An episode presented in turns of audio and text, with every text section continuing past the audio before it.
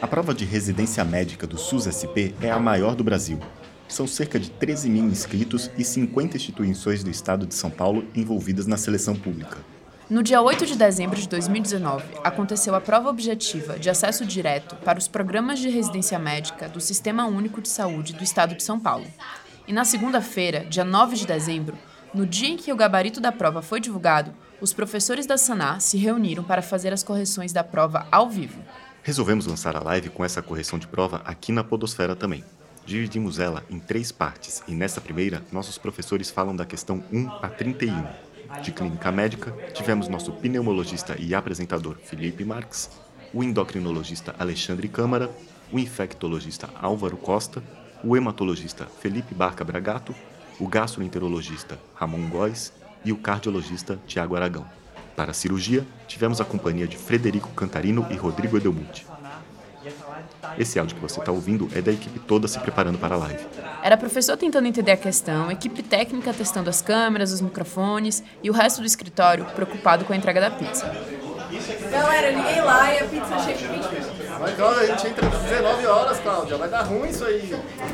A live também está salva no YouTube se você preferir assistir em vídeo para ver as caras e bocas dos professores.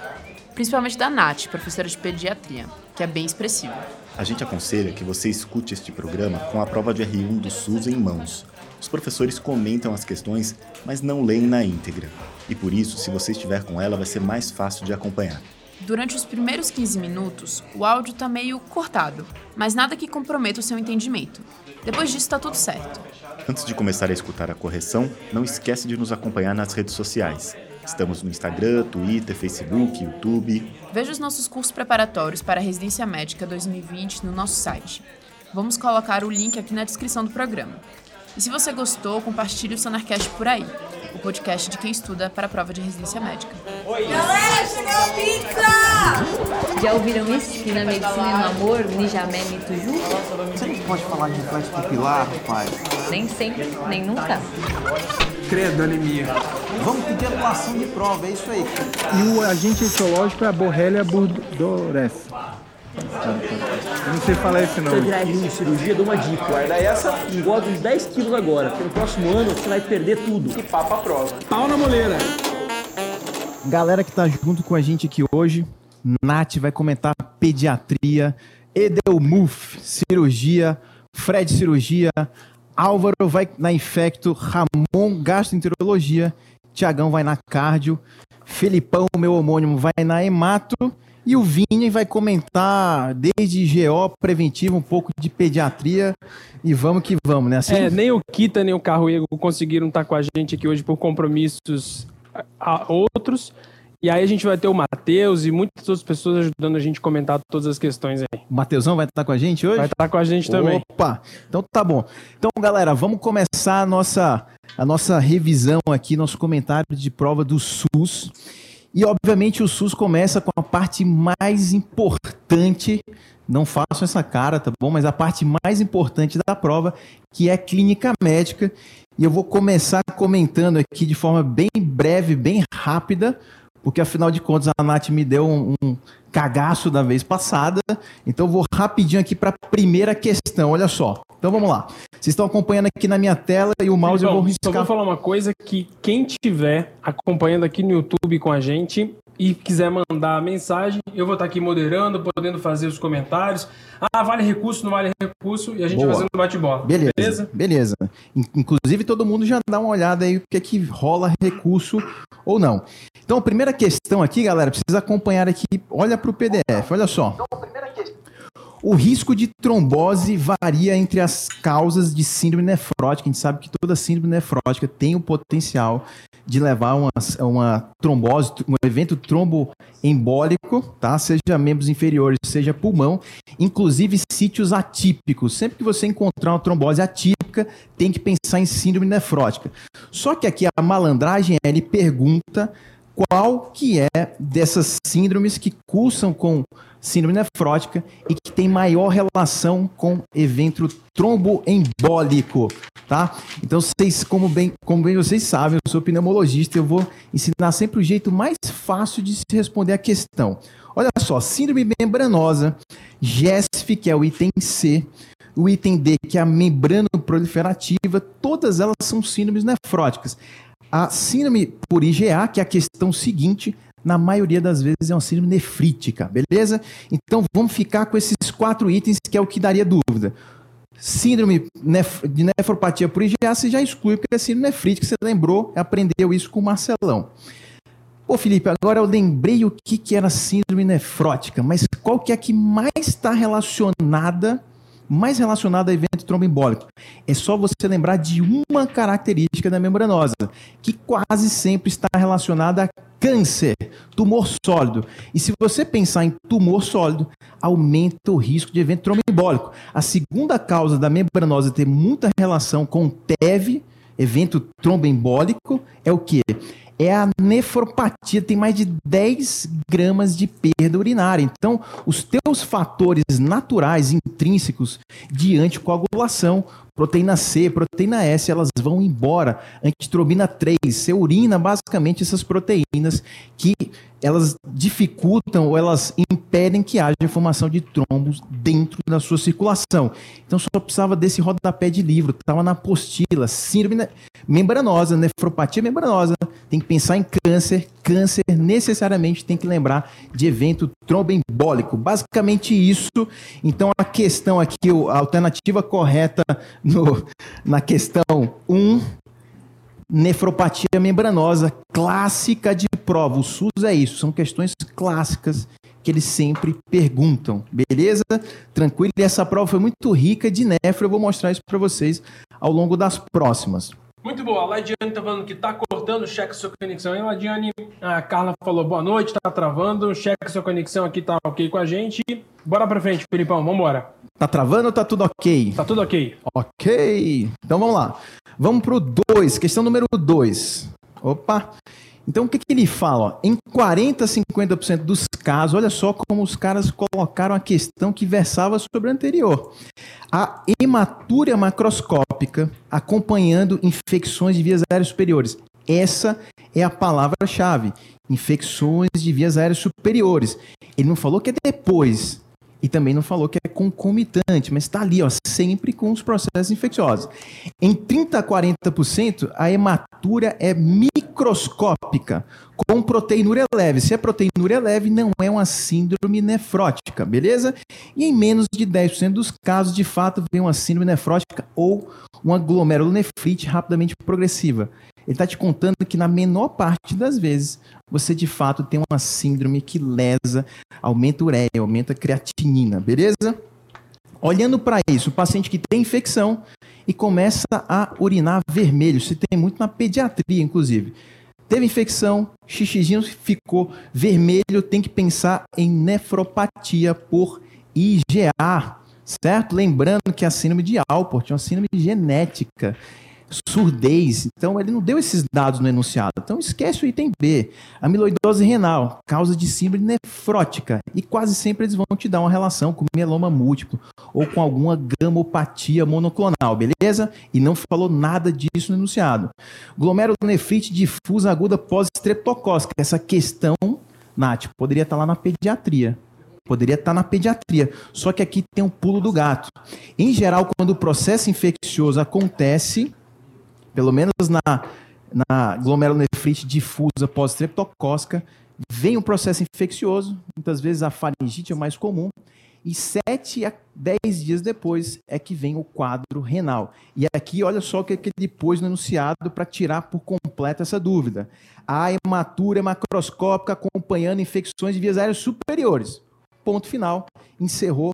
A gente joga fora o item D, cancela o item D e a gente marca por exclusão o item A, alternativa A, nefropatia por IgA. Inclusive, ele poderia até dar mais informações sobre isso, poderia explorar essa questão, poderia estar na pediatria sem problema nenhum. Vini. Muito bom. É saber. Acho que a gente se perdeu. Não, a gente não se perdeu. Vou desativar os comentários aqui. Na verdade, eu não consigo desativar os comentários do Instagram, só pedir pessoal falando assim, ah, deixa salva a live. No YouTube tá muito melhor, o áudio não tá travando lá no YouTube.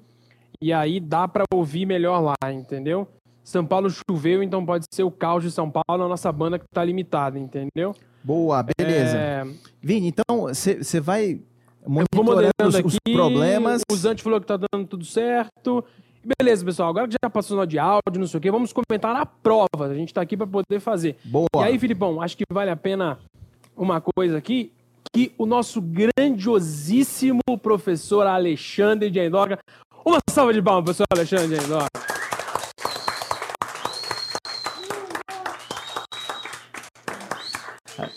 Alexandre foi vítima da chuva, né? A chuva segurou o nosso. Caiu o mundo em São Paulo hoje Opa. aqui.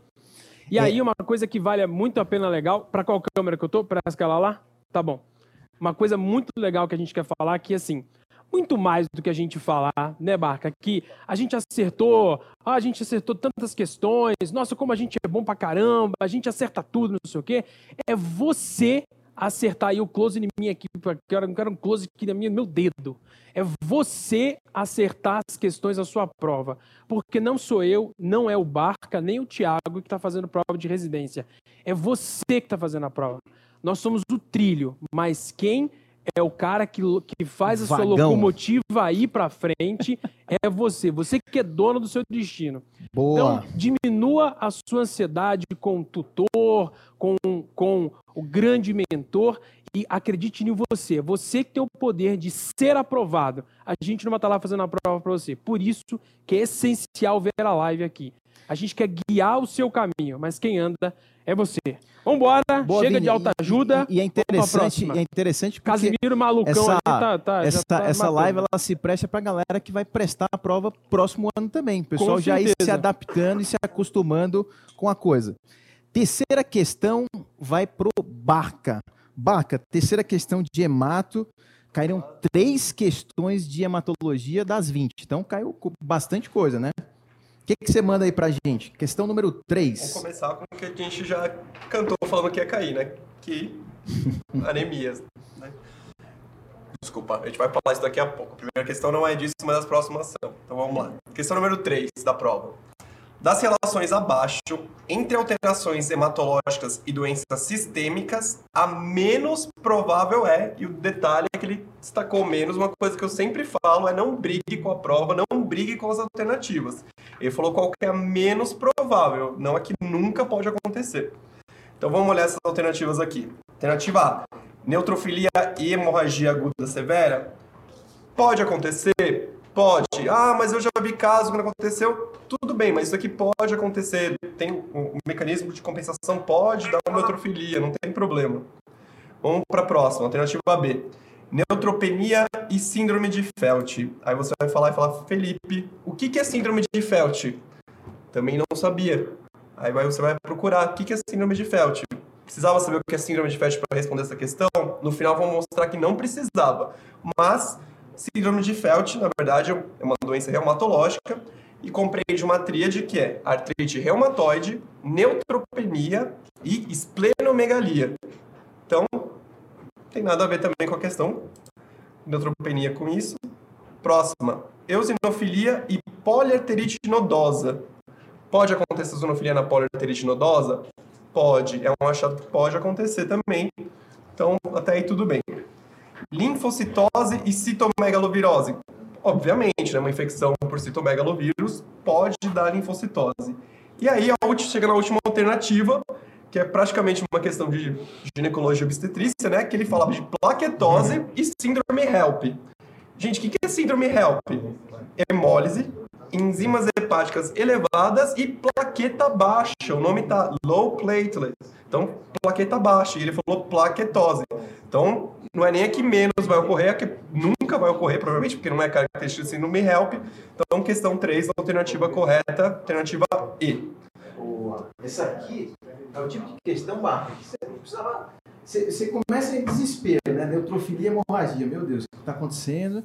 Eosinofilia e poliarterite nodosa, com vasculite, pode Você curtir. olha assim, não É. sei o que é isso. Mas no final ele te entrega É, com tranquilidade, tá, né? Tá tranquila a questão, alternativa E.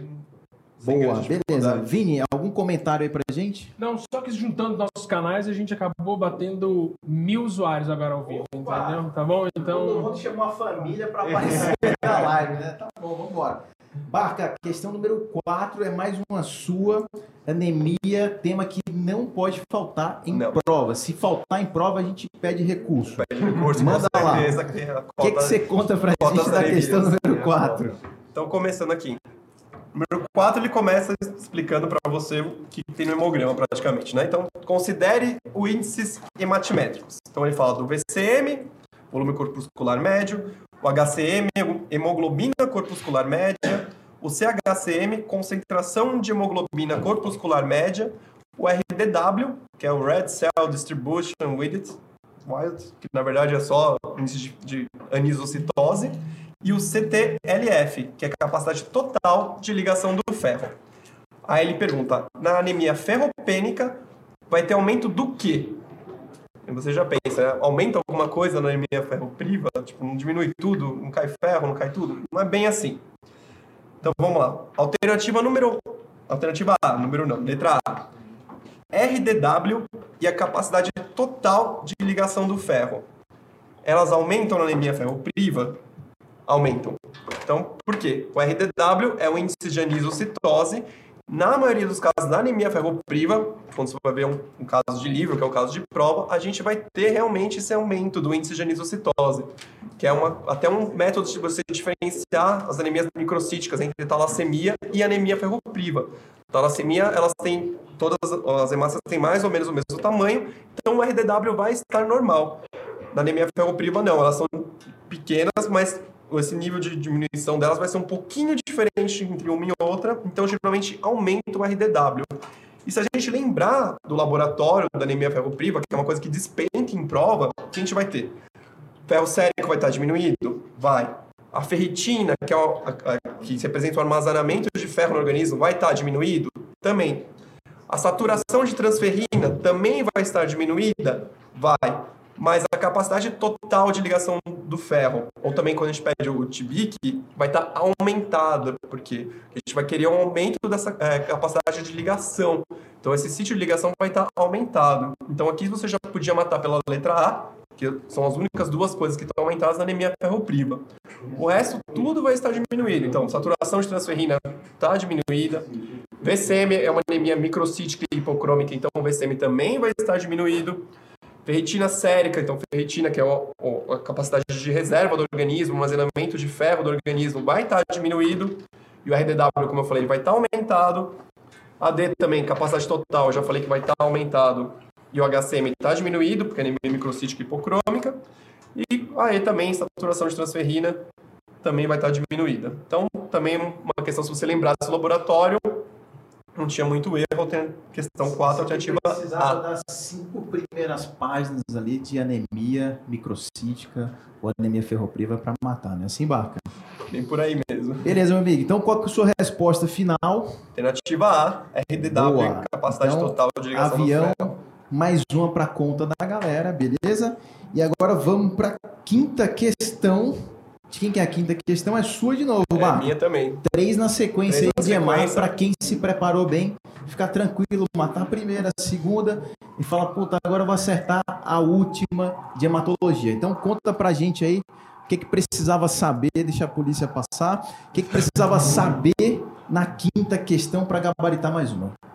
Então, beleza. Novamente, mais uma questão de anemia hipoproliferativa. Só que agora, em vez de anemia deficiente de ferro, ele está falando de anemias megaloblásticas. Então, vamos falar da deficiência de cobalamina, ou seja, deficiência de vitamina B12. Então ele começa, investigando sua etiologia de quadro de anemia megaloblástica, deficiência de cobalamina será mais provável nos casos de... Então ele quer saber qual dessas alterações vai levar a um provável quadro de deficiência de vitamina B12. Então o que, que ele trouxe aqui pra gente? Primeiro quadro, diálise crônica. Vai levar você? Não, não tem nada assim que vai... Porque a gente pode pensar em diálise crônica, insuficiência renal, talvez anemia de doença crônica. Tem muito a ver. Basicamente, você não vai dialisar isso, né? Então, É, que não é não- dialisável, não não, tem- vai mudar absolutamente nada. Não vai mudar. Beleza. Então, fora essa aqui. B, hemólise crônica. Então, o paciente tem hemólise crônica também não está tendo nenhum problema de absorção, não está perdendo vitamina, então também é uma coisa que não tem nada a ver com quadro de anemia megaloblástica, né? E agora C. Má absorção induzida por metformina pode levar a deficiência de vitamina B12? Pode. essa pode. Então, metformina tem estudos que falam realmente que o paciente que tem uso crônico de metformina pode ter um quadro carencial de anemia megaloblástica por deficiência de vitamina B12. Felipe, era quase uma questão minha. É basicamente uma questão é, sua. Inclusive é recomendado atualmente a, para os usuários de metformina, uma vez por ano, dosar a vitamina B12. É uma coisa que já está chegando nos consensos, que é importante mesmo. Boa, beleza. Então, então ficar esperto que isso aqui vai ser transformado em questão de prova. Logo Sim. mais eles vão perguntar exatamente esse item aqui. Guarda isso na cabeça, hein, galera? Galera que vai fazer no próximo ano, os novos alunos. Então, quem fez agora, que passou, tá tranquilo, esquece isso aí, beleza? Vamos lá. O que mais? Que, D. Que ele tentou pegar você aí, falando que a ressecção regional, você fala, ah, tirou uma parte do intestino, não vai absorver mais nada, não, né? Tem que lembrar que vitamina B12 é do odeno e ilho distal. Então, ele tirou o jejum, nessa parte você tá bem ainda. Aqui é malandragem. Aqui é malandragem. Aqui, é, aqui o cara que viu assim, ressecção, pum, ele não leu nem um jejum, é. nem jejunal, ele já foi embora. É. Puta, essa, essa, essa foi casca de banana, hein? E ele colocou aí gravidez, talvez, para tentar, pelo aumento do consumo de folato, dar alguma enganada aqui, mas também não é da vitamina B12. Então, essa questão aqui, alternativa 5C, uma absorção induzida pelo uso da metformina. Tá, então, questão que não é fácil, você ia ter que ir cortando as outras coisas para de repente chegar na alternativa C, questão é. mais, mais bem elaborada, né? É. Então, o SUS é isso, galera. O SUS pega às vezes o rodapé de livro, ele recicla questões, mas às vezes pega o rodapé e põe de novo, beleza? Vamos para a próxima, questão número 6, de quem que é? É do Alejandro. Minha. Alexandre, manda pau aí, o que, que você achou da sexta questão? E então, fomos de duas, duas questões nessa prova isso, de duas endócrino, questões né? seguidas de endócrino. Três Beleza. quase, porque duas e meia. Duas e meia, metformina né? e dei na aula, falei na tá aula bom. aqui. Você falou na aula? Falei na aula então, beleza. Então é, é, sua. Vamos lá, Vamos comenta lá. a sexta questão. Sexta questão é uma questão bem elaborada também, coloca uma mulher de 28 anos com síndrome de Cushing associada a um carcinoma adrenal secretor de cortisol, ou seja, CTH independente. Ele produzia cortisol na, na adrenal embora a principal causa de, doença, é, de síndrome de Cushing seja a doença de Cushing, que é o tumor produtor de ACTH na hipófise. Dos, dos, achados abaixo, qual o menos provável? É importante que ele definiu a etiologia de seu carcinoma adrenal, que quando tem um carcinoma adrenal, na adrenal produz muitos outros hormônios. Então não vou ter só aumento do cortisol, embora ele fale secretor de cortisol, eu posso ter aumento de outros hormônios, andrógenos adrenais, até mineralocorticoides também. Então é um misto de, de, de sintomas, de sinais e sintomas muito importantes. Então vamos lá nas questões. Letra A, alternativa A. Osteopenia. O cortisol reduz, é, reduz o, o, diminui massa óssea também, aumenta a reabsorção, a absorção de cálcio no osso, então induz a osteopenia, a osteoporose. E fraqueza muscular é um dos principais sinais, principais sintomas do paciente com hipercortisolismo fraqueza proximal é, muscular, principalmente proximal. Então, essa aqui não é menos provável, é provável que o paciente tenha isso. Letra B, isurtismo. O próprio cortisol induz a resistência insulínica, que pode levar a um quadro de isurtismo, mas o carcinoma da adrenal aumenta andrógenos também. Então, vai levar um quadro de isurtismo e ganho de peso, o corticóide, o cortisol aumenta ganho de peso, principalmente as custas de gordura visceral, gordura abdominal, com braços e pernas finas. Depressão também pode acontecer. O aumento do cortisol leva à depressão. Hipertensão arterial também. O próprio cortisol em doses altas tem efeito mineralocorticoide, retém sal, retém sódio, retém água. E também o, o tumor produtor de, de o, tumor, o, carcinoma adrenal pode secretar mineralocorticoides também. Tolerância à glicose, o, corti, o, o cortisol leva à intolerância à glicose, como eu já expliquei e acne, que é um sinal também de, andrógeno, de, de aumento de andrógenos. E a última ficou a alternativa E, hipercalemia. Inclusive, Felipe, lá na revisão pré-prova, perguntaram ah, o que, é que você acha que vai cair. Eu disse, lembra... Você mandou ah, essa lá, hein? Lembra que potássio alto com hipotensão é insuficiência adrenal. Se o candidato pegou essa, potássio alto é insuficiência adrenal, logo, Boa, alternativa E marcava. Cantou, você cantou marcava essa... cara. Eu falei do tabagismo, você é, cantou essa é. aí. O potássio, o potássio alto é de insuficiência adrenal. E a hiperpigmentação cutânea também de insuficiência adrenal primária, porque há o aumento do cortisol, e esse aumento do cortisol também vai secretar o, a, uma molécula chamada PONC, que também, que ela na, quando degrada, é, produz uns hormônios melanotróficos que aumentam a pigmentação cutânea. Então, E aqui descreve a insuficiência adrenal. e não é a- o excesso de cortisol.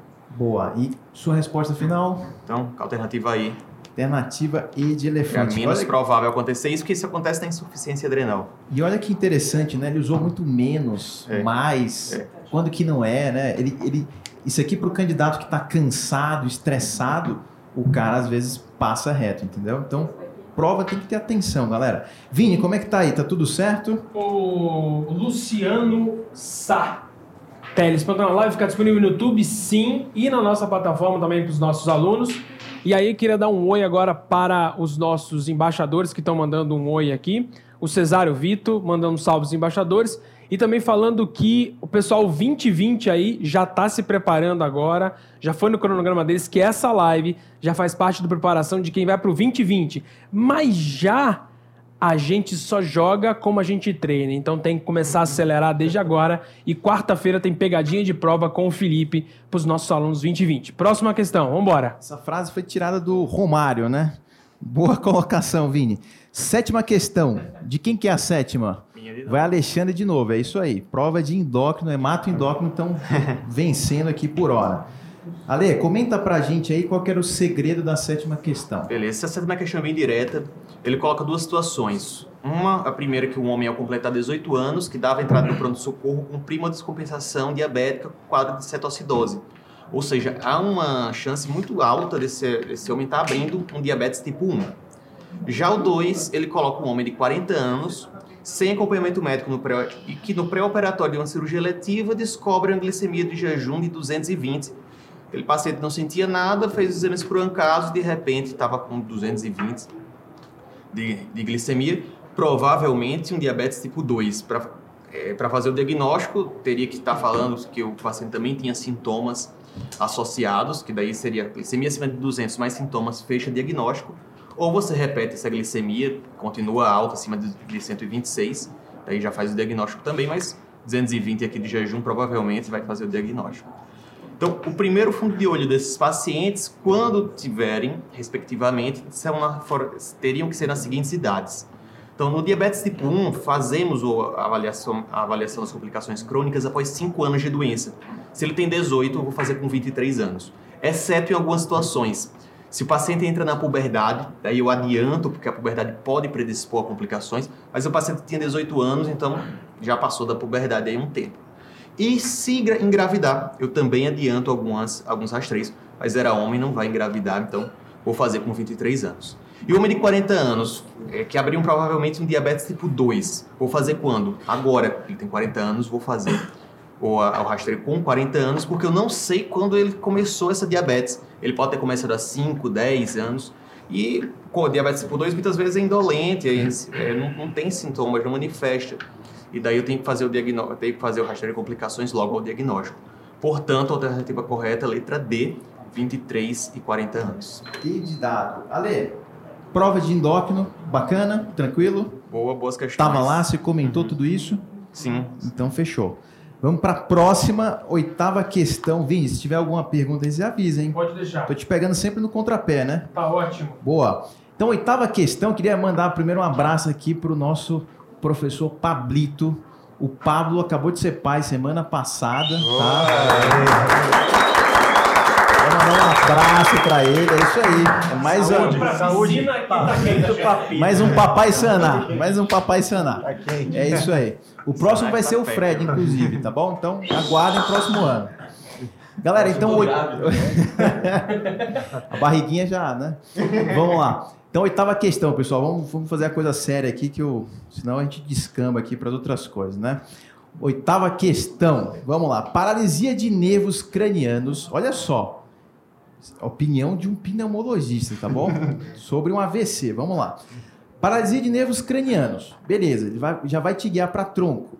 Diplopia, tontura, náusea, vômito, disartria, disfagia. Ele está te contando acometimento de pares cranianos, soluço e ataxia de marcha. Ele acabou de te levar para o cerebelo, beleza? Um quadro de acidente vascular encefálico isquêmico com tais características clínicas provavelmente ocorre em que território vascular? Poxa, isso é muito simples. Pegou tronco e pegou cerebelo. Você só precisava lembrar da circulação responsável pela irrigação desse território. E aqui é basicamente a artéria vértebro basilar. Você só precisava dessa informação. Se ele te desse um quadro motor, por exemplo, você tinha que pensar que era anterior. Se tivesse um quadro, por exemplo, de alteração visual, você pensava em circulação posterior. Mas ele te deu o tronco todo acometido, cometimento de pares cranianos, cerebelo, não tem outra alternativa. Esse aqui você tinha que ir direto. Esse aqui foi explicado na aula do Pablo. Circulação vértebro-basilar, simples assim. Questão direta para você marcar em 30 segundos e já partir para a questão número 9, beleza? Você gostou da seta? Aqui é B. B de bola, tá bom? para quem pegou a explicação, para quem pegou a explicação, sabe que é a B. Casimiro não prestou atenção, fica com essa coisa de A. Beleza? Agora a nona questão, essa é muito boa, galera. Essa aqui é a questão da fisiologia aplicada. Isso é uma questão de pneumo, você não sabia, mas é uma questão de pneumo, eu vou mostrar para vocês, beleza? Então vamos lá, ele pergunta o seguinte: está correta a associação de gasometria? Gasometria sempre cai isso aqui na prova. E etiologia nos itens de A a E. Então vamos entender isso aqui. Bom que eu não pus aqui o item correto na minha cola, né? Então vamos lá. Item A, o que, que ele fala? pH de 7,33. Você fala, opa, peraí, tem uma acidemia leve, mas tem uma acidemia. Aí ele põe o bicarbonato que está muito alto, né? Quer dizer, esse cara deveria ser retentor, ele deveria hipoventilar para ter uma compensação metabólica e elevar o bicarbonato, que o normal fica ali em torno de 22, 24, tá 33, beleza? Não faz muito sentido. Porque ele põe para gente, como etiologia, o Uau, coma barbitúrico. Eu acabei de, de danificar o item B, né? Mas a A é coma barbitúrico, ou seja, o paciente que chegou em, sei lá, uma, uma convulsão, status, e de repente você chegou à última medida, que é o coma barbitúrico, então o paciente hipoventilou. O que, que acontece na hipoventilação? Simplesmente, se eu tenho redução da frequência respiratória e redução do meu volume corrente, eu tenho redução do volume minuto. E quando eu tenho redução do volume minuto, a consequência imediata é elevação do PCO2. Beleza, Felipe, faz sentido. O problema é que a compensação metabólica ela é lenta, ela acontece depois de 24, 48 horas de alguma alteração do nosso sistema tampão. Isso acabou de acontecer, o PCO2 acabou de subir. Ou seja, o bicarbonato para esse paciente, se esse item tivesse correto, seria em torno de 24. E aqui está 33. Então, item A está fora por conta desse achado, beleza? Questão de fisiologia, só pensar. Vamos lá. Item B. Mais uma vez, acidemia acidemia com bicarbonato baixo, então você pode pensar numa acidose metabólica, por exemplo, mas o sujeito estava usando furosemida. O clássico de furosemida, que sempre o cardiologista faz, é alcalose de retração. Olha o que eu falei, alcalose. Esse paciente está acidêmico, não faz sentido. Então o item B está fora do jogo também. Vamos para a alternativa C. Aqui você tem que eliminar uma a uma. Alternativa C, ele põe um pH de 7,3, quer dizer, tem uma acidemia, com bicarbonato dentro da faixa de normalidade, beleza? Então você espera o quê? Você espera alguma acidose respiratória. E de fato, ele te dá uma acidose respiratória. Beleza, tranquilo. Agora, DPOC. E eu me pergunto, por que, que esse item está incorreto? Se alguém souber por que, que esse item está incorreto, por favor, me avise porque esse paciente simplesmente pode ser um DPOcítico, ou seja, um portador de DPOC, que teve uma exacerbação. Essa é a gasometria clássica. Se ele não for retentor, tem DPOC exacerbou, o que, que acontece? O PCO2 sobe, o pH desce. E o bicarbonato pode estar dentro da faixa de normalidade simplesmente porque esse paciente não tem um distúrbio crônico. Então, galera, essa questão aqui dá para montar recurso perguntar para o sujeito que fez a questão e falar, mas por que que DPOC exacerbado tá dessa, não, não pode estar tá contemplado no meio disso, beleza? Então item C eu não ponho como errado, tá bom? Vamos adiante. pH de 7.6, então tem uma baita de uma alcalose, uma alcalemia, né? Porque a gente está olhando o pH, a gente fala mia, alcalemia, beleza? O que, que causou essa alcalemia? Foi aumento do bicarbonato? Não, ele está dentro da faixa de normalidade. Então foi um fenômeno agudo, O bicarbonato só se mexe para compensar aquele distúrbio depois de 24, 48 horas, beleza? Mas o PCO2 está em torno de 25. 25, galera. Então, isso aqui é basicamente aquele plantão que você está no pronto-socorro e de repente chega o paciente. Meu Deus, eu acho que eu vou morrer. Hiperventilou, aumentou o volume minuto do paciente e de repente e de repente tem uma síndrome do pânico. O paciente tem uma frequência respiratória super alta, com volume corrente super alto, lava o PCO2, esse PCO2 cai e leva a um fenômeno de alcalemia, ou seja, o pH estoura para cima, beleza? Então esse é o item mais correto, mas o item C eu acho que cabe recurso para este item, principalmente se for DPOC exacerbado, beleza? Tem que ser exacerbação de DPOC. Aí pode ser que o autor fale, ah, mas eu pus DPOC. Ok, mas pode ser exacerbação de DPOC também, beleza? Então, interroga o item C e marcamos o D. E o item ele põe intoxicação por metanol. Intoxicação por metanol causa acidose, acidose com anion gap aumentado. E aqui a gente tem uma alcalemia. Não tem nada a ver, está exatamente no oposto. Corta esse aqui fora, beleza? Então, nona questão eu ponho como item D, sigo o gabarito, mas eu acho que o C cabe recurso. Vini, você quer falar alguma coisa, meu amigo? Não, o pessoal falando aqui, está aproveitando por revalida, parabéns.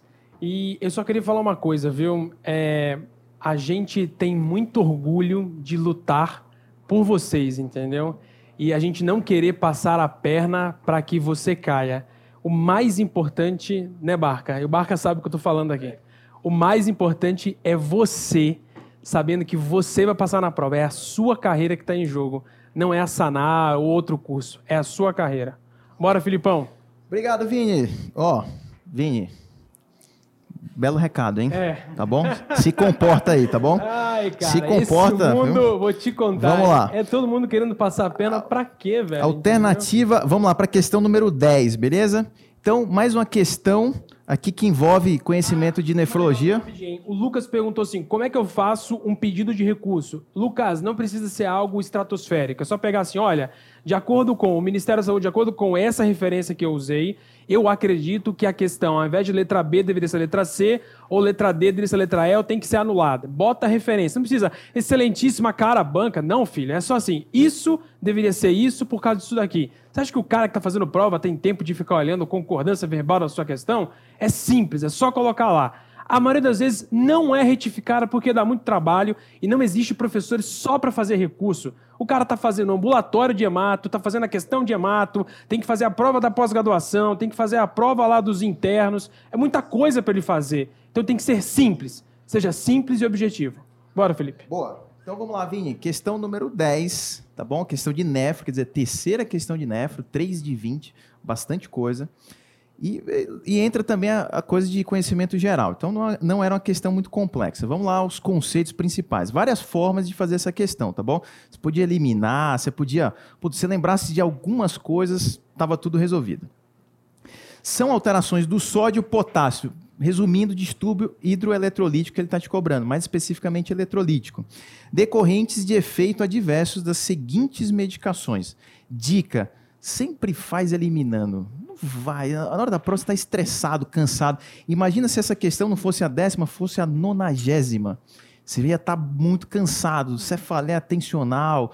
Putz, você já ia estar tá perguntando se dava tempo de colocar o gabarito lá na, na, na folha. Então, assim, cuidado, galera. Faz com calma, faz excluindo aqui com tranquilidade. Então, vamos lá. Item A. Ele põe aqui a coluna, a primeira coluna da esquerda aqui de vocês.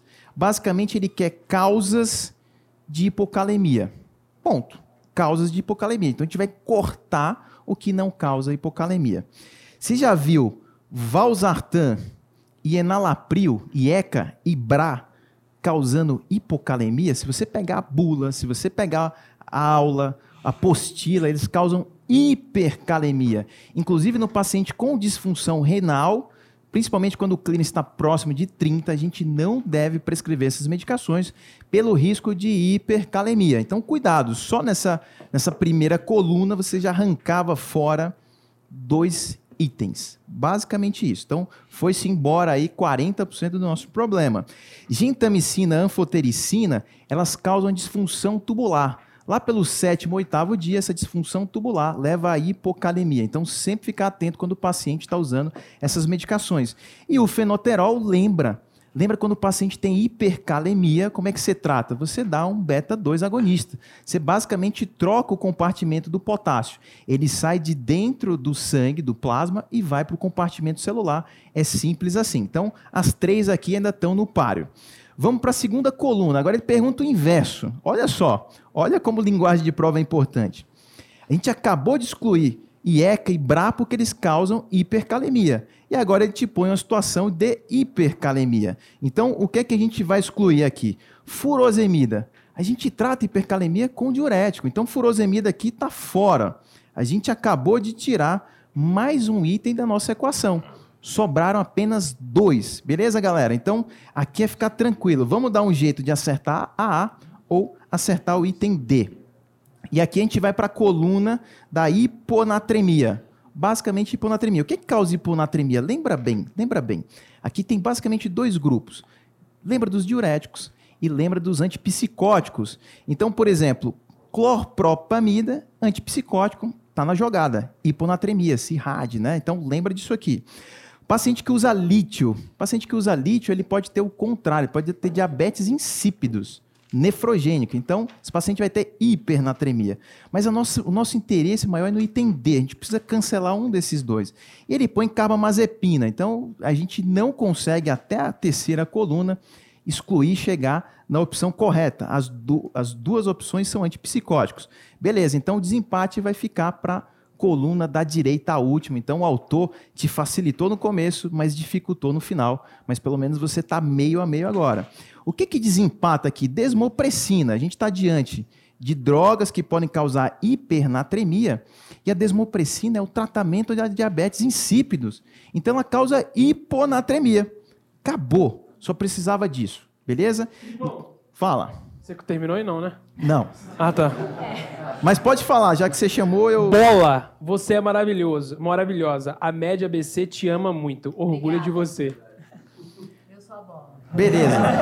Ainda bem que o, ainda bem que o Vini, o Vini é o maior treinamento de concentração de um ser humano, né? É o tá demorado é. mas Nossa senhora. Fala pra você falar mais rápido. Ah, não, não, Vamos foi lá. bom, Não, foi bom. foi Tem que bom. dar uma quebrada, é muita pilha Pô, de é uma vez claro, cara. pô, aqui tem Tá mais 35 assim, drogas. Você pergunta se o pessoal quer uma 35 questãozinha de cirurgia É, pra vamos manter a, sabe, manter a, Vamos o interesse.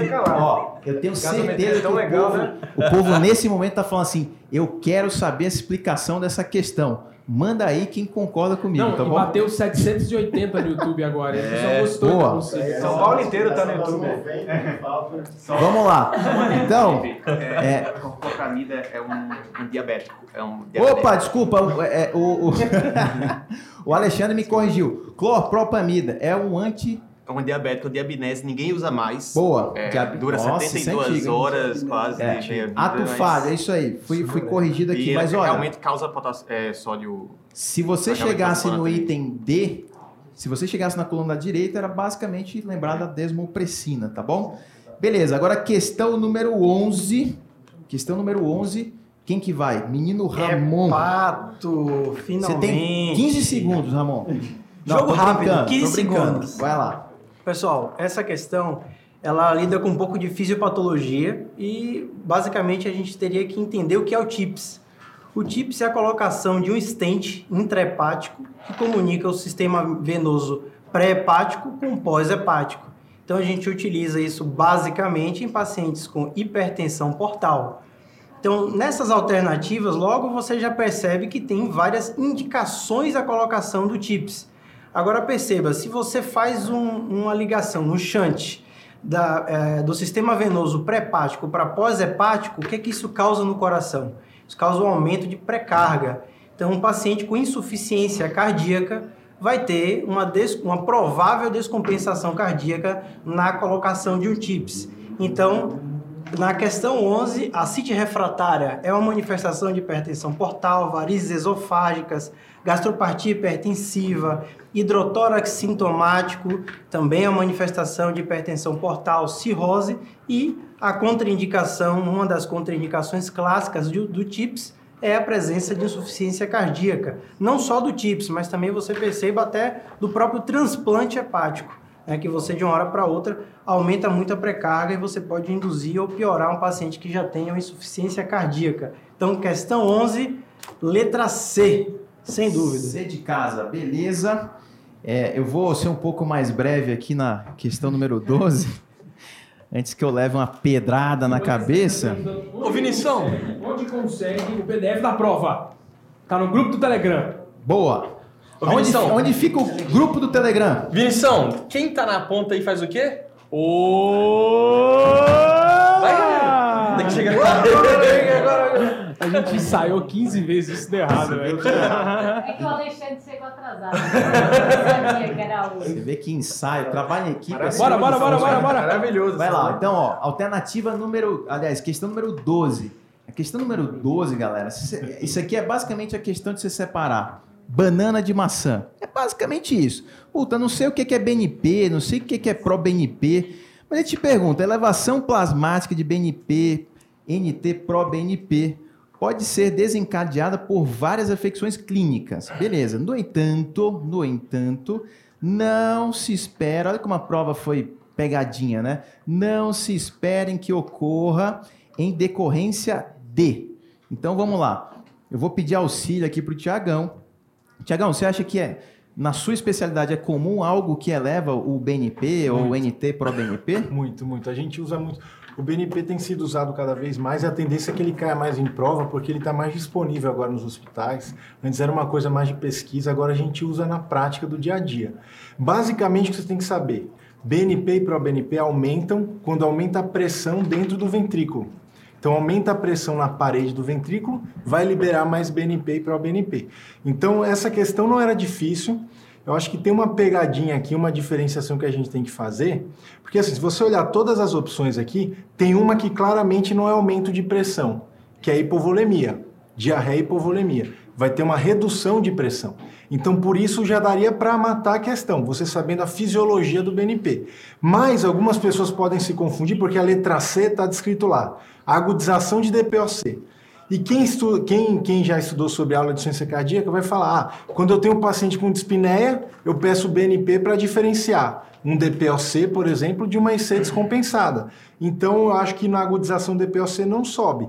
Ele pode subir no DPOC, mas ele não vai subir tanto quanto numa insuficiência cardíaca. Mas uma agudização do DPOC aumenta a pressão pulmonar e aumenta a pressão dentro do ventrículo direito. Pode aumentar o BNP, mas aumentar pouco. Então, a única opção aqui em que eu não teria um aumento de pressão dentro do ventrículo é a letra E, diarreia e hipovolemia. Todas as outras eu vou cursar com aumento de pressão Tiagão, é, essa dentro aqui, da cavidade. Como linguagem de prova, eu diria pra galera que tem quatro maçãs, esse desenho lindo aqui, e uma banana. Tá? Porque eu vou defender aqui minha tese. Quatro maçãs. Só tem uma condição aqui que causa hipovolemia, galera. Diarreia e a própria hipovolemia que ele já citou aqui.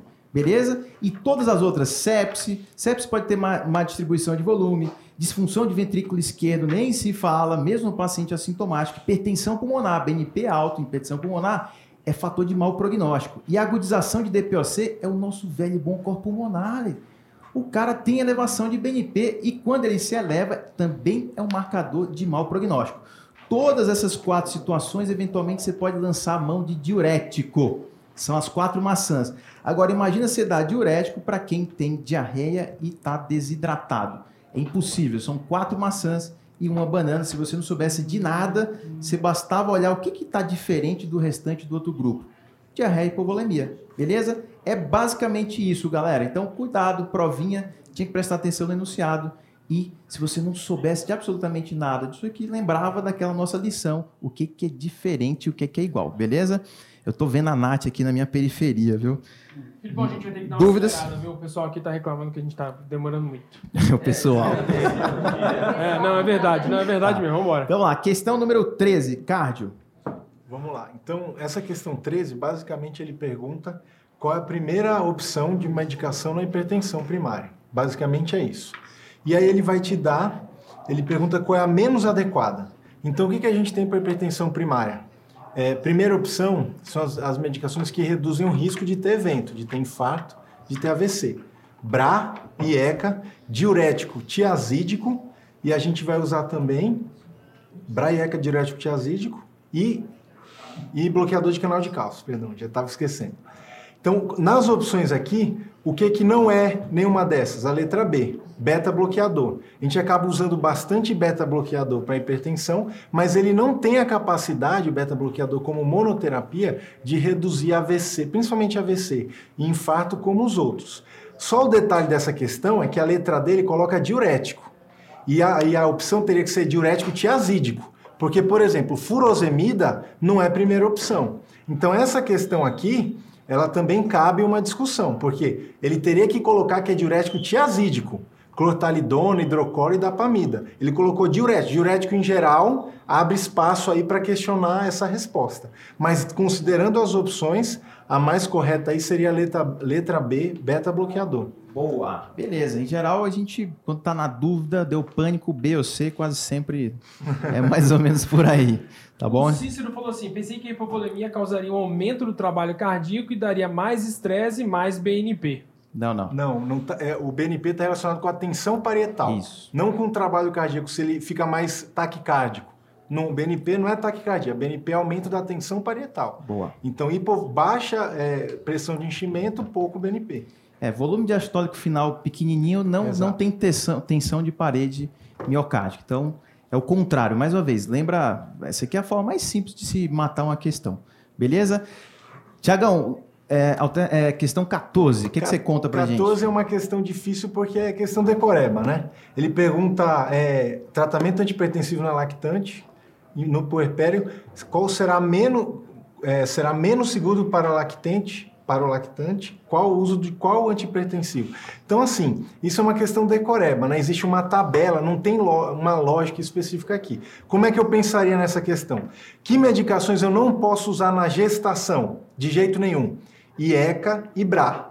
Então, alfa-metildopa eu posso usar. Se eu posso usar na gestação, é obviamente eu posso usar numa pessoa que está amamentando, certo? Então, a letra A, alfa-metildopa, a letra D, hidroclorotiazida e a letra E, nifedipina, elas estariam certas. Aí eu vou para a dúvida aqui: captopril ou valsartana? Eu não poder- poderia usar nenhuma das duas na gestante. Agora, na, na mulher que está amamentando, eu posso usar o IECA, o captopril, mas a valsartana ela tem uma concentração alta no leite e teria maior risco para a criança, né? Que está recebendo o leite materno.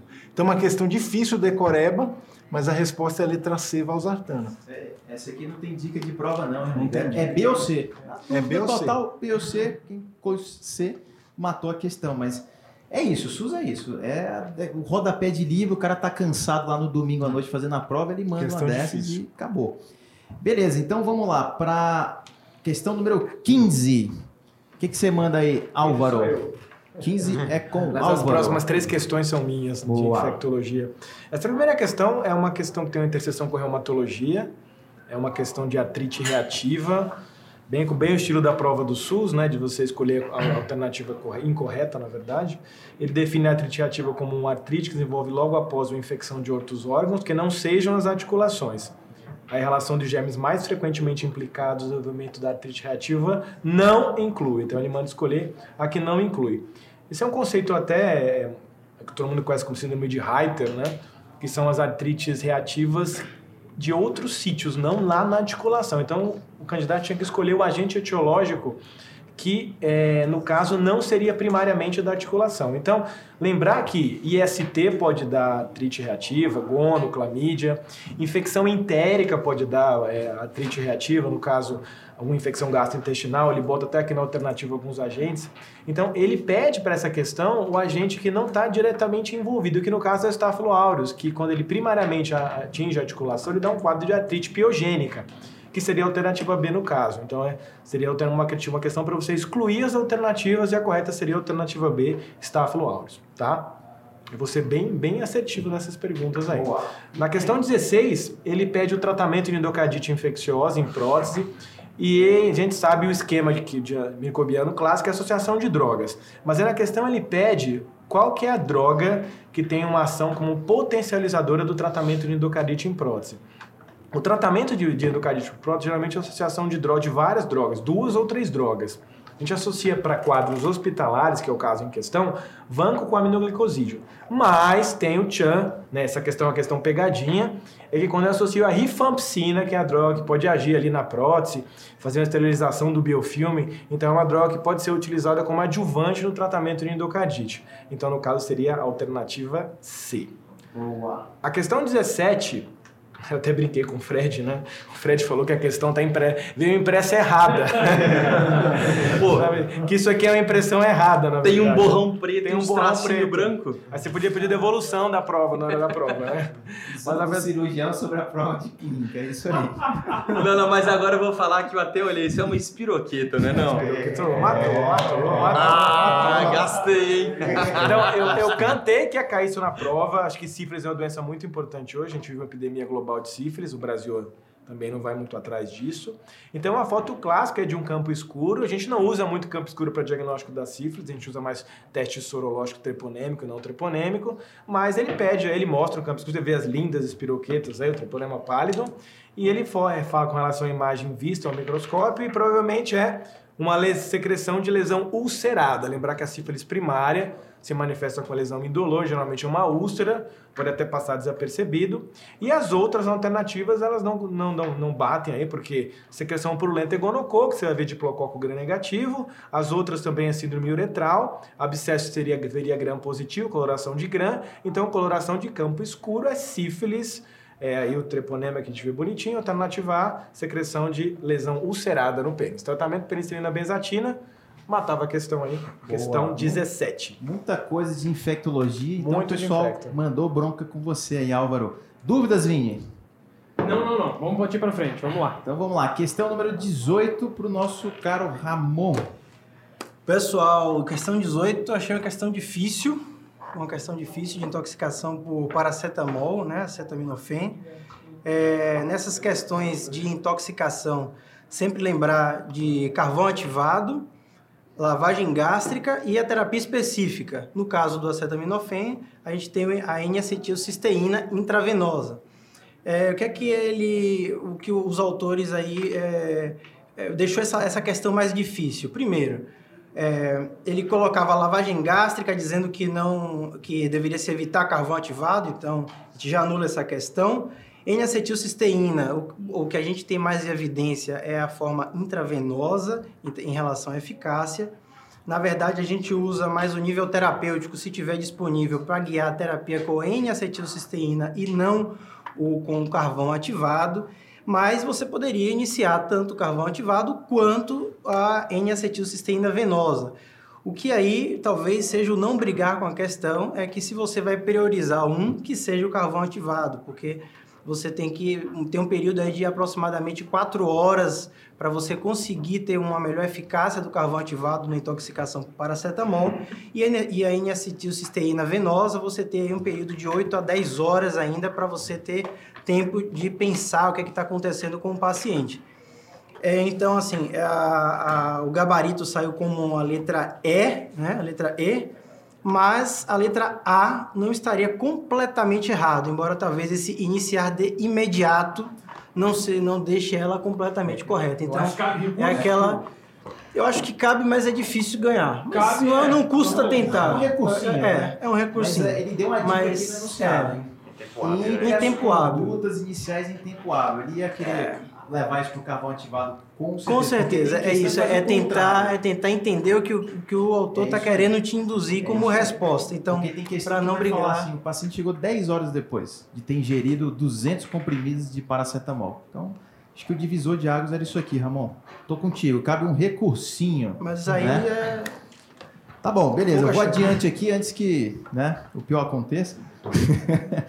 Questão 19, Fred, você, sua contribuição aqui dentro, a sua segunda contribuição dentro do bloco de clínica Pensa médica. só, hein? É, questão 19, tá contigo. Bom, é uma, é, a questão 19 traz uma paciente com nefrolitíase, cólica renal e um cálculo menor do que 5 milímetros no ureter distal. É, ó, peraí, eu tô aqui. Tá certo. Quando a gente tem cálculo pequeno, né, melhor do, menor do que 5, 7 milímetros, a gente não faz nada, deixa o cálculo sair, trata a dor e faz alguma medicação que facilite a expulsão do cálculo. A questão te pergunta justamente assim, o que, que você pode usar para ou tirar a dor ou então você facilitar a expulsão. Então vamos lá, bloqueador de canal de cálcio é utilizado, é, relaxa a musculatura lisa ureter, sai o cálculo mais fácil. Bloqueador alfa- alfa-adrenérgico, como tansulosina, mesmo efeito. Opioide, tirador, tirador. Anti-inflamatório não hormonal, tirador, tirador. Alternativa D, que eu pulei propositalmente, inibidor da fosfodiesterase 5. O que, que é isso? Viagra. É utilizado para outro fim, pessoal, não é para isso, é o nosso gabarito. Merece até palmas. Merece palmas. Esse não é o cenário para se usar sildenafil, né? Exatamente. Não vai, não vai expulsar cálculo. Não né? vai resolver nada, tá bom? É, vai incomodar a esposa, então vamos lá, vamos adiante. A a questão número 20. Quem que é número 20 aí? Vai pro Tiagão. Questão de obstetrícia na clínica médica, né? Ele, ele pergunta o seguinte: em gestantes com, com risco aumentado de pré-eclâmpsia, qual é a única droga com evidência convincente, olha só, evidência convincente, de redução desse risco? Assim, pessoal, aqui também não, não tem muito o que fosforilar. A resposta é a letra C, AS, ácido acetil salicílico, é a única droga que tem estudo clínico. Existe estudo também com reposição de cálcio, para quem tem deficiência de cálcio, mas que tem evidência convincente, ácido acetil salicílico, é uma questão de obstetrícia dentro da prova de clínica médica. Isso aqui tá lá nas, nas formas de, de profilaxia, de pré-eclâmpsia, que com certeza tá na apostila de GO. E tinha que saber. Engraçado é, é a evidência convincente, né? A gente conhece A, B, C, D, Exato. mas agora a convincente deve ser outra. Nível convincente. Nível convincente de evidência. Beleza, então aqui, galera, a gente encerra a participação da clínica médica e a gente começa agora, de fato, com a cirurgia geral a partir da questão número 21. Quem que começa aí a bagaça? Começa com o Fred. Vai lá, Fred. Vamos lá então, pessoal. Tem uma questão aqui de um garoto de 12 anos que está com escroto agudo. Tem dor aguda intensa no escroto. Sobretudo no testículo direito, que está doloroso à palpação, edemaciado. E olha que importante, ele está horizontalizado e em posição elevada. Confirmando que é um escroto agudo, não há reflexo cremastérico. A questão não é nessa idade é diferenciar entre orquipedidimite e torção de testículo. Só que a questão está dada de mão beijada quando fala que o testículo ele está horizontalizado e, e ele está alto, porque foi enrolando o testículo no pedículo dele. Então, dessa forma, a gente matou o diagnóstico que é a torção testicular, só sobrou a alternativa A ou B. Só que é um par de alternativas do diagnóstico com a sua conduta. Alternativa A, torção testicular e encaminhar para o centro referência para dar tempo do garoto perder o testículo? Não. Então você vai na alternativa B e fala exploração cirúrgica imediata. É isso, gabaritou, fim. É interessante que a questão estava relativamente assim, te induzindo para o bem, que fala assim, olha, você não tem como investigar, mas você tem um centro cirúrgico equipado para procedimentos de pequeno e médio porte. Então é uma questão bem tranquila. Gabarito final, Fred, qual que é? Alternativa B, torção testicular e exploração cirúrgica imediata. Boa, beleza. Vamos para 22, tá tudo tranquilo aí, Vini? Alguma dúvida? Tudo tranquilo, nada. Boa. Questão então vamos lá, 22, questão 22. Então, vamos continuar aqui com cirurgia. De novo, esquece a, a, altera- o, o texto lá em cima, a questão inteira. Se você vê as alternativas A, B, C, D e E, ele fala lesão de bexiga. Então você precisa olhar a questão e fazer e olhar o quê? Alguma que encaixe aqui. Agora tenta encaixar a primeira metade da resposta com a segunda metade. Ele quer diagnóstico e tratamento. Então, diagnóstico, lesão intraperitoneal ou extraperitoneal. A gente já tem que saber qual que é a conduta de uma e de outra, porque sempre vai ser assim. Questão intraperitoneal, rompeu a bexiga para dentro do abdômen. Gente, tem que abrir laparotomia e rafia. Então, a única opção de intraperitoneal com rafia é a letra A. E aí você vai ver então lesão extraperitoneal, Qual que é o tratamento? Se rompeu para fora do peritônio, geralmente se tampona, você passa uma sonda vesical de demora, espera aí 14, 21 dias que isso cicatriza. Então só sobrou agora por eliminação letra A ou letra E, tá bom? Que são as únicas que conversam entre si. Fazer prova é assim, gente. E agora? O- agora você pode voltar lá para e, e- e perguntar: a lesão foi intraperitoneal ou extraperitoneal? Concordo que o autor podia ser um pouco mais direto, podia ter colocado um- uma cistografia, um raio-x para ajudar. Mas enfim, última frase ele fala: a tomografia com contraste endovenoso e injeção de contraste pela sonda, então ele injetou contraste pela sonda e teve extravasamento do contraste pela bexiga, sem lesão de outras vísceras. Então ele está dando a entender que extravasou contraste para onde? Intraperitoneal. Não tem alça aberta ali. Esse contraste veio da onde, gente? Veio lá da bexiga. Então sobra lesão intraperitoneal de bexiga e a alternativa à conduta é sempre rafia, porque a lesão foi intraperitoneal. Entendeu? Então aqui a questão é bem direta porque você já de primeira exclui B, C, D. Tranquilo, gente? Um outro dado interessante é que o paciente tinha sinal de peritonite também, né? Ele tinha defesa hipogástrica e dor à descompressão brusca. A peritonite, ela é peritoneal, não é extraperitoneal. Posso dar mais uma dica? Desculpa, a Nath vai me matar. Mas assim, questão com enunciado longo, vai para as alternativas, depois você volta, senão você vai se perder no meio da coisa. Exatamente. Tá? Então é isso aí. O o Edelmuf deu uma bela dica aí. Vamos para 23, então? Vamos. Quer que eu mate essa?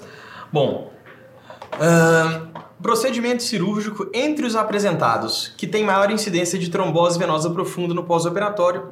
Olha, pessoal, bem direto, o que dá trombose é cirurgia ortopédica, é artroplastia de quadril. Esse é o bem típico. Todo procedimento cirúrgico é um fator de risco, mas os ortopédicos são campeões. Artroplastia do quadril gabarito, alternativa C. Essa é de Coreba. Chega no internato, você passa a visita e fala Direta. PO de ortopedia, tem que estar com Clexane. Exatamente. Não, então. Lembrar que eles falam muito de cirurgia de obesidade também, como morbidade é, ventre tromboembólico no Só pós-operatório. em geral aqui, a live fica salva, fica, pessoal. Se vocês quiserem ver alguma outras alternativas, igual perguntar da gaso, perguntar da N-acetilcisteína, como é que monta o recurso, o recurso você pega e monta com a explicação que a gente deu aqui e coloca a fonte que a gente está dando. É só voltar no vídeo que você consegue enxergar o que, que a gente já falou, entendeu? No Insta não dá, mas quem tá no YouTube consegue fazer isso, tá bom?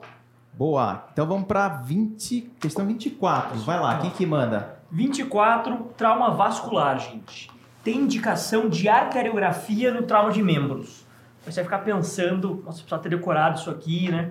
Mas vamos lá de novo, vamos por exclusão. Gente, para que eu quero fazer arteriografia diagnóstica? Para fazer o diagnóstico de lesão de, de vasos, concordam comigo? Se na letra A eu fui lá e ausência de pulso e Já perfusão distal. Tem lesão vascular, não precisa de arteriografia para me falar isso. Então não precisaria. Descolamento extenso, um desenluvamento. O que, que é? Tirar toda a pele e tirar de uma vez, como se desenluvar mesmo o membro do meu paciente. Gente, a artéria está lá no meio do membro, está muito profunda. Só tirei a pele subcutâneo, não cheguei na, na região arterial, então nem precisa de arteriografia. Tomou pulsátil. Ferimento por arma de fogo, pula essa aqui. Hematoma pulsátil em expansão. Se tem hematoma em expansão, é porque está sangrando arterialmente. De novo, já tenho o diagnóstico feito, não preciso da arteriografia diagnóstica. Crepitação. O que ele quis falar com crepitação aqui? Infecção, é enfisema subcutâneo, fratura, fratura, não- entendeu? Lesão vascular, não está em suspeita. Não, não, não é suspeita. De novo, por eliminação, o que sobrou? Ferimento por arma de fogo num trajeto vascular. Pode ser que o projeto tenha pegado uma artéria por ali e agora sim precisa uma arteriografia diagnóstica para confirmar. Então, de novo, por eliminação, a gente responde a questão. É cirurgia. Questão mais sim. chata essa. Concordo que é meio Cirurgia, decoreba. pelo visto, é só você eliminar as quatro que ele põe lá meio torta e acabou, né? É, você tem que estudar um pouco antes, mas aí- aí vai- Na verdade, assim. Não, só perguntei, né? Fazendo a prova que tem cinco alternativas, o único jeito de acertar é eliminar quatro e sobrar uma. Boa, Assim. é isso aí. Bom, vamos lá. Boa, Fred. Na 25, a gente tem uma. lá, 25. Uma criança de 5 anos que foi atropelada por motocicleta. Ela foi no pronto-socorro e diagnosticou uma lesão esplênica isolada. Então, é só um trauma abdominal contuso, um trauma esplênico. Principal fator que deve ser levado em consideração para indicação cirúrgica. Isso aqui, pessoal, não lê as alternativas que você já sabe a resposta. Não é o. Opa! Não é o quanto o paciente. É, o quanto o baço está lesado na tomografia, não é o quanto o trauma foi feio na cena, não é nada disso. É como o paciente está, é a estabilidade hemodinâmica. Tem essa alternativa? Vamos ver. Queda de hemoglobina? Não, não é isso. Líquido livre no abdômen, quanto está feio o trauma na tomo? Não é isso. Intensidade da dor abdominal? Também não. Opa, alternativa D. Condição hemodinâmica. É esse o gabarito. Para não falar que a gente não leu, a alternativa ela é, é grau da lesão esplênica. Não é isso. Tá cada vez mais conservador a conduta no trauma esplênico, Pra né? quem fez aí o, o, o cenário extensivo e intensivo, eu dei uma aula de é, lesão contusa de fígado e de baço e eu foquei pra vocês. Eu falei, gente, antigamente a indicação cirúrgica era lesão esplênica grau 4, grau, Grau 5, cinco. explodiu o fígado. Hoje não é isso. Se explodiu o fígado... Baço. Ba é, fígado baço. Enfim, o cara tá bem, assim, recebeu sangue, recebeu volume, tá estável, deixa ele quietinho. Entendeu? Ele não vai morrer disso agora sanguinando. Então isso foi uma mudança grande nos últimos anos e que a gente bateu muito o martelo aí no curso. Boa, beleza. Isso aí você, você falou na live também. Você fez Ó, uma tá vendo? questão Até assim. o clínico lembra, gente. É, Hoje não tá fácil. né? Vamos lá, galera. Questão, 26. questão 26. Vai mais um aí. Só, e questão, de novo, gente, direta e assim, vamos ler as alternativas pra gente discutir junto. Mas tem uma que você olha e fala, cara, não é possível que ele colocou isso aqui, entendeu? Essa questão, sei lá, macaco cego, sem olho, sem cérebro, dormido na África ali, não aceitaria, gente, entendeu? Qualquer coisa, gente, aceita- essa você vai aceitar, gente, desculpa. Deu ser direto assim, ó. Apendicite aguda na criança. O PCR estão muito elevados, mesmo nas fases iniciais? O PCR vai estar muito elevado na fase mais tardia, com abscesso, peritonite, pus e fezes na cavidade. Sedimento urinário mostrando leucocitúria a partir de 50 mil leucócitos por campo ajuda a descartar. Você vai pensar, opa, isso aqui é cistite, hein? Não é apendicite. Lembra que o apêndice pode encostar no ureter ali, fazer uma é, leucocitúria reacional, então não faço o diagnóstico. O achado de apendicite de pelo menos 5 milímetros de diâmetro no ultrassom confirma o diagnóstico? 5 milímetros é o dia a dia normal do apêndice, né? Então não dá para confirmar. Tem que ser geralmente acima de 7. Pula a letra D. Letra E. A tomografia é o primeiro exame que deve ser realizado em casos suspeitos. Aí a Nath vai bater em mim, entendeu? Eu vou ficar lá irradiando toda criancinha no dia a dia, porque a tomografia realmente é o melhor exame. O cirurgião adora pedir tomografia, mas vamos segurar a Mas vale a pena dar uma examinada no abdômen Exame também. pede um ultrassom antes. Físico ainda faz parte, né? Ainda Ah, faz parte, aquela Então, tomografia é boa, mas pra criança a gente dá uma segurada. Sobra a letra D. O que ele fala na letra D? Apendicite aguda pode ocorrer antes, durante ou após a gastroenterocolite. Ah, vá. Você pode trocar gastroenterolite por várias palavras, por exemplo, almoço. Exato. vale, entendeu? É um- Apendicite é momento. Se você nasceu, você morreu, nesse intervalo de tempo, você pode ter apendicite. É, não, não, não fez o menor sentido, mas é um gabarito, não tem nem como fazer recurso, aliás. É, troca gastroenterocolite por qualquer coisa. Pessoal, aproveitando, né, quem assistiu a aula aí de apendicite, eu falei exatamente disso, que o apêndice às vezes ele tá voltado para algum local aí e ele dá um sintoma atípico. E um dos sintomas atípicos é a leucocitura e mesmo disúria no paciente no apêndice mais pélvico encostando na bexiga, por periviscerite. Que palavra, hein? Boa. Periviscerite. Não, vai lá, vem. Eu queria mandar um beijo pra Clara Dantas, ela no Instagram é Futura, Futura Clínica, que sempre acompanha a gente aqui. Um beijo pra você. O pessoal falando assim, a Lana Patide falando, os professores de cirurgia são feras, direto ao ponto. E sempre tem, a Karen fez uma pergunta, lá vai ficar aqui no YouTube até quando? Até sempre que o YouTube existir. E mandaram uma boa aqui, como é que era aqui? É... Antes, durante ou depois do YouTube? A, né? que a, questão, a questão 21, o Rodrigo mandou assim: tempo é testículo, haha, haha, haha. É, é meio clínico, assim, né? tempo é miocárdio, não tem? tempo é testículo, entendeu? É, uma bela frase, né? Então, a prova de lógica, vamos seguir com a prova de lógica aqui. É, Bom. Questão 27. 27, mais uma questão de trauma. Talvez metade dessa prova é trauma, então trauma, como a gente falou repetidas vezes, cai no SUS. Homem de 35 anos, ele teve um trauma, chegou no hospital depois de ter recebido 1000 ml de, de cristalóide e duas bolsas de sangue tipo O negativo. Ainda assim, ele está taquicárdico, taquipneico e hipotenso, queixando de dor abdominal. A radiografia de tórax é normal, a radiografia de bacia mostra fratura de tudo quanto é ramo da pelve, diastase da síntese pública maior do que uma polegada e disjunção sacroilíaca de um centímetro. O que, que você não pode cair aqui é naquela pegadinha de justificar todo o sangramento do paciente como. Peraí, gente. Justificar todo o sangramento do paciente como, como de origem pélvica. Lembra que o trauma do tronco é o trauma que, dá, a, que a gente procura quando o paciente está num choque hemorrágico. A gente afastou um derrame aí pleural com um hemotórax como causa do sangramento. A gente sabe que a pelve está contribuindo e para nós o abdômen é uma incógnita. A nossa conduta tem que ser uma investigação do abdômen. Qual que é a investigação do abdômen no paciente hipotenso? De escolha é o FAST, que é o gabarito, que é a alternativa C. Focus Assessment with Sonography for Trauma. Olha que chique, né? Nossa, hein? Você treinou? Só que você não pode dar mole e deixar essa pelve aberta. Então você faz um tamponamento pélvico extraperitoneal e fixa a bacia. Perfeita a conduta. Gabarito alternativa C. Boa. Direto, né? Direto. Vamos para 28. Trauma pélvico é outra coisa que o pessoal em São Paulo adora, né? Sempre cai na USP, no Sul São Paulo, prova em São Paulo cai muito trauma pélvico. E a questão direta, ele pergunta, fratura de bacia com instabilidade hemodinâmica. Tomem cuidado aqui, gente. Deve ser tratada inicialmente, essa palavra é importante. Que ele pergunta o que é a primeira coisa para fazer na fratura de pelve. Fixação externa é uma coisa legal para fazer na, no trauma pélvico, é legal. Mas é o inicial. O cara chegou no pronto-socorro, desce a ortopedista do céu assim e fixa a pelve. Não, gente. Você tem que ligar pro cara, o ortopedista leva um tempo. A arteriografia, sempre que disponível, pô, excelente também. A grande maioria dos traumas pélvicos são venosos, vem do plexo venoso sacral lá atrás. Então, geralmente a arteriografia fica reservada para lesão arterial, que é mais grave e mata mais.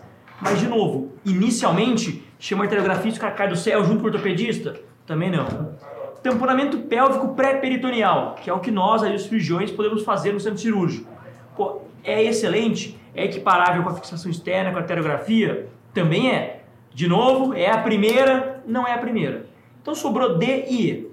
A cinta, o enfaixamento pélvico, é o lençol, gente. Pega um lençol, enrola ali ao redor dos grandes trocânteres, aperta e fecha essa pelve. Lençol tem em qualquer lugar, em qualquer hospital tem um lençol, entendeu? Não é caro, é altamente disponível. Então, sim, inicialmente é esse. Ah, mas tem gente que vai brigar, Rodrigo, mas é a calça pneumática. Calça pneumática, ela pode ser parecida com um lençol? Até pode. Mas primeiro, ela é a calça, então ela é boa para fixar todo o membro inferior, então da pelve até lá embaixo. Ela serve ao invés da cinta? Até serve, gente. Você ficar brigando com a questão, tem aqui letra D que está excelente, é a cinta, é o lençol. Você vai lá e marcar, vai marcar E? Não vai, não, não vai ser teimoso você, né? Então é isso aí, 28, letra D, não cabe recurso, gente. Boa. Já essa 29, aí essa, vou falar, a prova foi muito bem feita de cirurgia. Tirando a 29. Tirando a 29. Isso aqui acho que o cara ele deu uma VCzada ali, escreveu a questão metade, depois não escreveu o resto. O e-mail dele não foi completo, faltou um pedaço da É. questão do enunciado. A ideia foi boa, mas não, não encaixou. Execução não tanto. É. Ó, jovem, 18 anos, facada no epigastro. Deu entrada no centro de trauma, hipotenso, com veias jugulares distendidas. Ausculta pulmonar, murmúrio vesicular presente bilateralmente. Então, Eu, eu acho que ele quis dizer, tipo assim, que não é pneumotórax. Exatamente. Porque aí foi isso que eu entendi também. Ele Não tá é querendo dizer assim, olha, o que deixa com a turgência da, da veia jugular Não ou é é pneumo ou é tamponamento. Perfeito. Se a ausculta tá boa, então não pense em pneumo. Acho que ele quis dizer isso. Então é justamente, paciente hipotenso, com jugular distendida, gente, o Fred falou, ou pneumo hipertensivo, pneumotórax hipertensivo, ou tamponamento cardíaco. Ele falou que não é pneumo, parece que ele falou isso, né? E aí ele pergunta a sequência apropriada. Gente, A TLS é ABCDE, ABCDE, ABCDE, e sempre essa, essa, essa sequência, não tem exceção a essa regra. Aí o A, concordo que o A é garantir via aérea. Mas aqui ele manda intubação traqueal em 3. Cara, de verdade, esse paciente tem uma via aérea prévia, Fred? Tem. Por que intubar esse doente? Eu, eu acho que, sem dúvidas, em algum momento ele vai ser entubado. A Justo. minha pergunta é por que, que no primeiro atendimento, no A do ABCDE, que então a gente ainda não fez nem atendimento secundário, não está indo para o centro cirúrgico, nada disso. Por que eu estou entubando? Ele tem uma via aérea pérvia, não sei. Coloca uma marca já 2 ali de 12 a 15 litros por minuto. Entendeu? Ele não, não deu justificativa aqui para entubar. Ele falou ventilação fosse superficial. Você entubar alguém só porque está superficializado é difícil, né? Difícil. Então discorda um pouco, mas ok. O A então é via aérea, então você fica com B, C e E, tá bom? Depois, acesso venoso. A, B, C, tá? Aí tem na B acesso venoso, radiografia de tórax, você vai fazer nesse doente. Você faz radiografia de tórax no ABCD, na sala de trauma, ali na urgência, De já escuta, né? Até o técnico raio-x vir fazer leva uns 3 minutinhos. Então já exclui letra E de elefante. Então ficou aqui entre B e C, tá? Fast você pode fazer nesse caso? Deve. Boa, boa opção. Mas ele está hipotenso. Ele precisa de quê? De volume. Tem que encher o tanque desse paciente. Então a B é mais completa. Ela te dá acesso e te dá fast, tá bom? E aí o tratamento. Esse paciente tem, a gente acha, né? Um tamponamento cardíaco, é que o autor parece que ele quis dizer. O tratamento para tamponamento cardíaco é janela pericárdica de urgência e depois uma toracotomia, que deve ter ali um miocárdio sangrando. Então, ok. A gabarito é letra B, até entendo, porque letra A, intubação orotraqueal é A, acesso venoso e fast, você está ali no C, e o tratamento é toracotomia. Mas por que entubei esse doente, gente? Não me convence, entendeu? É uma questão incompleta, o enunciado não traz sinal vital, ele deixa você presumir muita coisa. É uma questão difícil até de fazer recurso, né? Uma coisa que, que talvez ajudou para raciocinar, para você não brigar com a prova e você tem que escolher uma alternativa, é que no A, B, C, D, E, o que não violou a ordem de prioridade está na letra B. A intubação orotraqueal ou está no A ou está no B. Talvez essa ventilação superficial ele quis dizer que fosse uma insuficiência respiratória. O acesso venoso está no C, o FAST está no C e a toracotomia vai estar depois, adiante, fora do ABCDE. Mas é uma ques- questão por, difícil. Por exclusão, você chegaria nessa, mas questão mal feita. gente. De verdade que essa questão, o cara parou na metade e esqueceu do E resto da não tem alternativa boa. Talvez um recurso aqui seja para anulação da questão. Talvez tenha essa brecha. Então, assim, pegar o ABCD e demonstrar que ele não tem indicação de intubação orotraqueal é um caminho, por exemplo. É uma questão que cabe em muito espaço para questionamentos. É isso aí. Eu acho que o autor aqui, ele, ele tentou dar uma pista é, aqui com a ventilação superficial. Mas ele foi muito. Superficial. Foi muito superficial Ele foi tão dele. superficial que nem a Foi ventilação. muito superficial na colocação dele, né? Se você fosse entubar todo cara respirando superficialmente, todo R1 ia estar entubado ali. ia tomar muito pedido. Tá muito... Os caras vão alegar isso, mas eu concordo com vocês, com certeza. Vamos para a questão número 30. Bom. Vamos lá? Vamos lá. 30 então. Soterramento, mulher chegou no pronto-socorro, blá blá blá blá blá blá blá blá, falando que apresentou 200 ml de diurese escura nas primeiras 5 horas de observação. Não tem edema de membros superiores nem inferiores e todos os pulsos estão presentes. Laboratorial dela, gente, um potássio de 6, um pH de 7,22, um BIC de 16. Um lactato arterial de 40. Bem ela não está, né? HB de 11, create de 1 e uma CPK de 20 mil. Gente, é bem alta, acabou de ser crossfit aqui essa mulher. Aí ele pergunta qual que é o diagnóstico Álvaro, né? e terapia recomendada inicial. Lá em cima, primeira palavra ali, vítima de soterramento. Se ela ficou soterrada, ela ficou o quê? Esmagada. Então fica a dica ali que essa síndrome provavelmente é uma síndrome de esmagamento. Aí você vai pensar, bom, ela tem rabdomiólise. Tem, 20 mil de CPK, é um fato que ela tem rabdomiólise. Ela deve evoluir com insuficiência renal? Muito provavelmente. Mas qual que é o diagnóstico dela agora, gente? É uma insuficiência renal aguda? Não, a- a- o diagnóstico global dela é uma síndrome de esmagamento. E qual que é o tratamento de todos eles? Qual que é mais completo ali? Vamos imaginar que você ficasse na dúvida entre insuficiência renal, por exemplo. Mas se você vai olhar diuréticos, hidratação venosa rigorosa, Pô, hidratação venosa legal. Ah, diurético para a mulher, o rim dela tá fritando se ela dá uma furosemida para ela. Acho que não funciona, né? Aí síndrome de esmagamento, letra B. Diálise ou hemofiltração, como você trata a rabdomiólise? Gente, tem que dar volume para essa paciente. Então, hidratação venosa e controle dos distúrbios eletrolíticos e ácido básicos que ela tem. Tá? Outra coisa que falaria a favor aí, mas é muito clínico, não precisa ficar decorando isso, esse potássio de 6, né? Porque morreu muita célula, O íon saiu muito potássio da célula, entendeu, gente? Mas precisava disso? Não precisava. Então, letra A, esmagamento. Alguma dúvida, professor Felipe? Boa, Questão não, é, direta, é né? questão direta, lógica pura e, e vamos na sequência. Vinha, Outra alguma- coisa que não precisava falar Ah. é a urina tá escura porque a, é uma mioglobinúria, né? Então a mioglobina está sendo filtrada e saindo na urina. Então, daí a razão, daí a explicação. Boa. Vini, alguma, algum questionamento? Os alunos estão tranquilos? Então, tudo tranquilo. Boa, o Vini, o Vini tá numa ligação. Vamos para a próxima. Questão 31. número 31. Eu vou roubar o professor Fred aqui de novo, porque essa aula foi a aula de tórax que eu dei.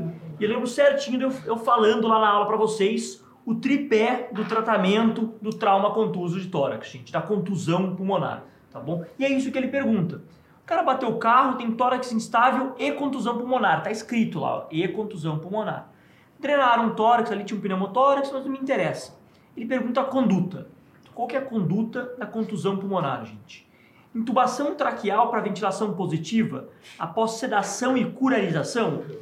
Gente, até é um tratamento de contusão pulmonar. É, mas se assim, for a pior contusão pulmonar da história, ele né? atropelado pela lua, entendeu? Aí talvez dê. Mas aqui é a última opção. B, analgesia, ventilação com pressão positiva e antibiótico. Para que antibiótico, gente? Calma, tá bom? Esse não é um senhor de 70 anos que está com febre e tosse há três dias, não é pneumonia. Que ele vai ter uma imagem no, no raio-x que parece sim uma pneumonia, uma condensação. Mas não é, o alvéolo está fechado do trauma. Letra D, intubação traqueal, fixação cirúrgica de costelas. Eu falei para vocês em alguma aula de fixação de costela? Existe, gente, mas é algo extremamente discutível. Melhora um pouco na analgesia se o cara destruiu, assim, as 24 costelas dos dois lados, entendeu? Assim, então, não vai marcar essa, até porque a intubação é algo agressivo. Aumento do fluxo de oxigênio, pô, legal. Hidratação, analgesia e fisioterapia, fisioterapia respiratória. Problema está na adaptação. Então, assim, é legal, mas olha ali, ó. Hidratação o quê? Vigorosa. Vamos para a letra C, que por exclusão é a correta. Analgesia, quebrar a costela dói e dói muito. Então tem que dar opioide para esse paciente, para quê? Para ele conseguir ventilar bem e abrir aquele alvéolo. Se ele sentir dor, ele não ventila, faz mais atelectasia e aí vai ter pneumonia. Fisioterapia respiratória excessiva. Então vai lá na UTI e faz respiratória intensiva nesse doente com CPAP, ventilação positiva para abrir esses alvéolos. E justamente evitar sobrecarga hídrica. Se encharcar esse doente, esse alvéolo fica como lá, mergulhado ali, todo afogando, entendeu? E o Felipe fica triste com o alvéolo sem respirar, o Felipe fica muito magoado. Você sabe que você comentou essa questão aqui na live também, live né? também Comentou. Falou, ó, É o tripé, controle hídrico faz bem tranquilo e no dia seguinte eu vi um paciente com contusão Tá pulmonar, vendo? até falei pra você. Boa, é isso aí. Então você ensina pra vida e pra prova, viu, Edelmuf?